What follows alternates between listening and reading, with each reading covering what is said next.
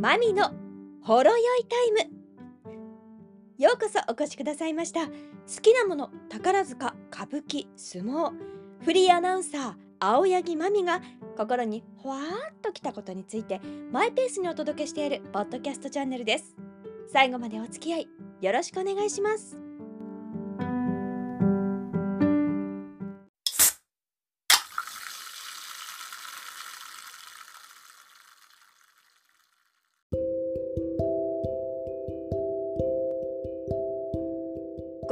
21日日曜日更新のポッドキャストです。先日来ちょっとねこう心がざわざわざわざわざわざわざわっとしてしまうことが多くていろいろと落ち込むところもあるんですけれども、うん、ツイッターでねつぶやいたんですけどそれでも幕は上げるそれでも演じる舞台を見たいというお客様が一人でもいる限り舞台の輝きは失わせない。それが歌舞伎のずっと受け継がれてきた底力なのかな。そのように思ったりいたします。どんな荒波も超えて絶対にその輝きを失わせないっていうこと。人間で言えばどんなことがあっても死ぬまで生きるっていうことなのかなそのように思いますさて今日どんな話しようかなって思ってちょうどね今日あの日本舞踊のね会を踊りの会に行ってきたのでそこで感じたことを話そうと思うんですけどねその時にあの「源氏物語」を題材にした演目が2つあったんですよ。どちらも葵の上と六条の目安どころの、えー、愛憎劇このところを描いている場面なんですね。源氏物語のこの逸話から少し紐解くと、えー、ちょうど、えー、先週京都で、えー、雨天10円がありましたけれども葵祭りが行われました。上皇様ご夫妻がいらっしゃってというね非常ににぎにぎしく行われたんですけどその葵祭りこれが舞台となるんですね。葵祭りでちょうど帝が御代替わりしたところということでいつもよりも盛大に行われるいろんなイベントが行われるというタイミングでした。でこの時に、まあ、源氏の君もその、まあ、イベントを盛り上げるため、まあ、パレードみたいなものですよ。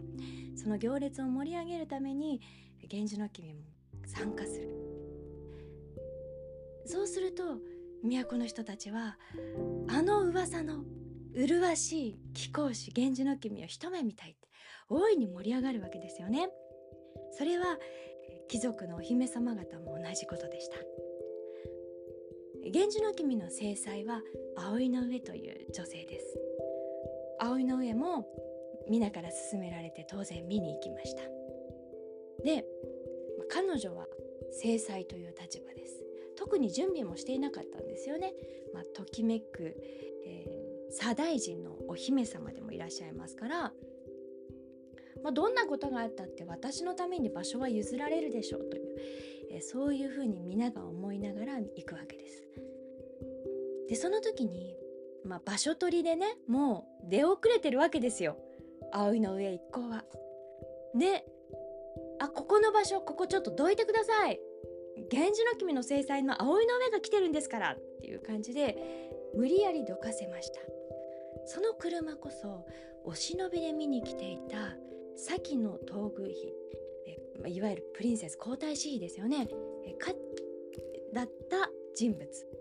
ね、かつての東宮だったのでね、えー、その六条の目安どころ妻女と名高く気ぐらいの高い姫君です。そして彼女と源氏の君は、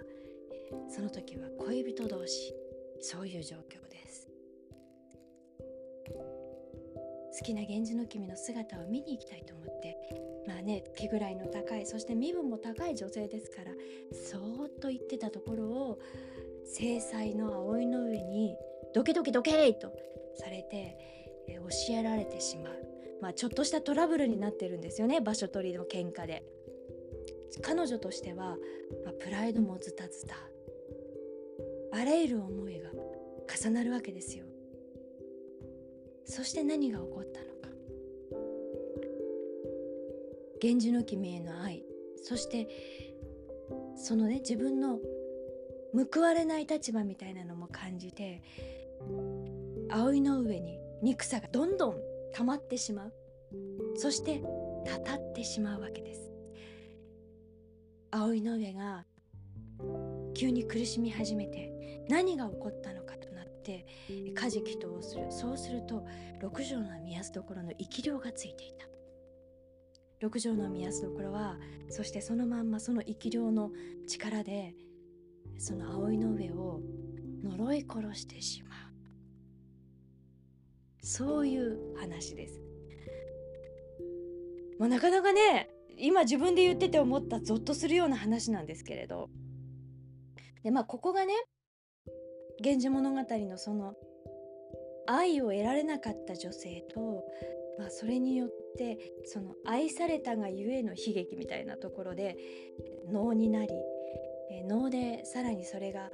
えー、受け継がれていったことで舞踊となっていくつもアレンジをされるようになったんです。今回ですと、まあ、正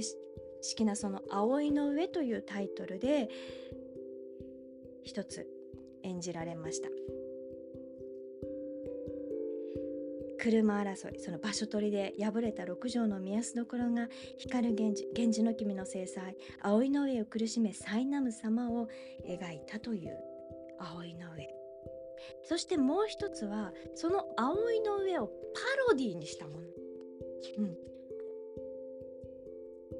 タイトルは「あずさ」っていうんですけどあのあずさっていうのはあずさ弓によってその生き量とか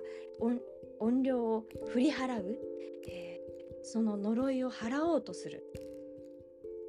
そういう、えー、昔の人たちの動きがあったんですよね。ということでそのあずさ弓でその苦しんでる状苦しんでる状況から解放しようと思ってあずさ弓で生霊を呼び出したら六条の宮安所が現れたと思いきや実は遊女が出てきてっていうお話。いずれにしても男の、心の移り変わりとかを嘆いて男を奪った女に、えー、仕返しをするというえそういった話です。まあ、これは別に制裁だとかそうじゃないとか関係なくって、まあ、男性の心変わりを悲しむ女性の物語っていうところでしょうかね。で私が思ったのはそういうねパロディーも作られる。いくつも愛される演目が作られる。その元となった「源氏物語」すごいなって。思うわけ。描かれたのが、まあ、1001年からそこからしばらくの間に描かれたと。成立したのがいつっていうのはわからないんですけれども紫式部という女性が書いた長編小説です。例えばね、ロミオとジュリエットシェイクスピアが書いた作品ですけれどもこの作品をもとにしたミュージカルがいくつも作られてバレエも作られてお芝居もいろんなアレンジがあってで映画もさまざまな演出バージョンで作られてってウエストサイドストーリーみたいなね形にもどんどんその構成が使われてっていうことがありますよね。でもシェイクスピアって564年に生まれて1616年に亡くなってるんですよ。世界で最も偉大な作家と言われるシェイクスピアがそう。と思ったら1001年頃に日本の女性それも正確な名前はちょっとわからないと言われている紫式部と言われている女性がそんな物語を描き出したすごくないですか？私はそこにねなんだか日本の女流文学の強さとか凄さとか日本の文学すごいぞって思うわけですよ。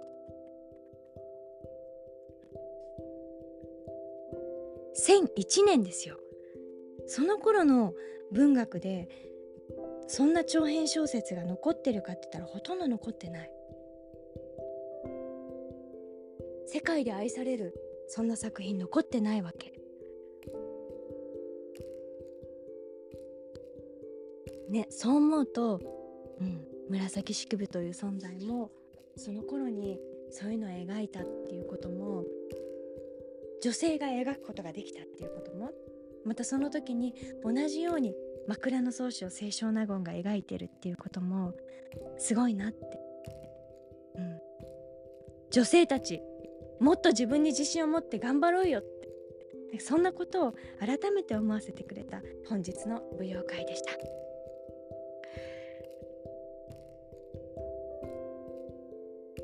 世界に愛される日本文学。なんかもう一度ね「源氏物語」読み直したいなそのようにも思わせてもらいました。日本舞踊の世界もね本当に見れば見るほど見応えがあって本当に幸せだなと思います。日本ならではの美意識が詰まっていますよ。皆さんも機会があったらご覧になってくださいね。私は毎週日曜日朝10時から M ラジ MBS ラジオ日曜こんちゃんおはようさんで番組アシスタントを務めております。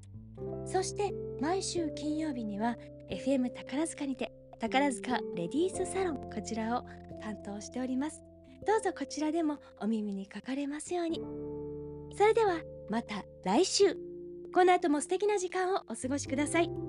青柳まみがお届けしましたまみのほろ酔いタイムでした。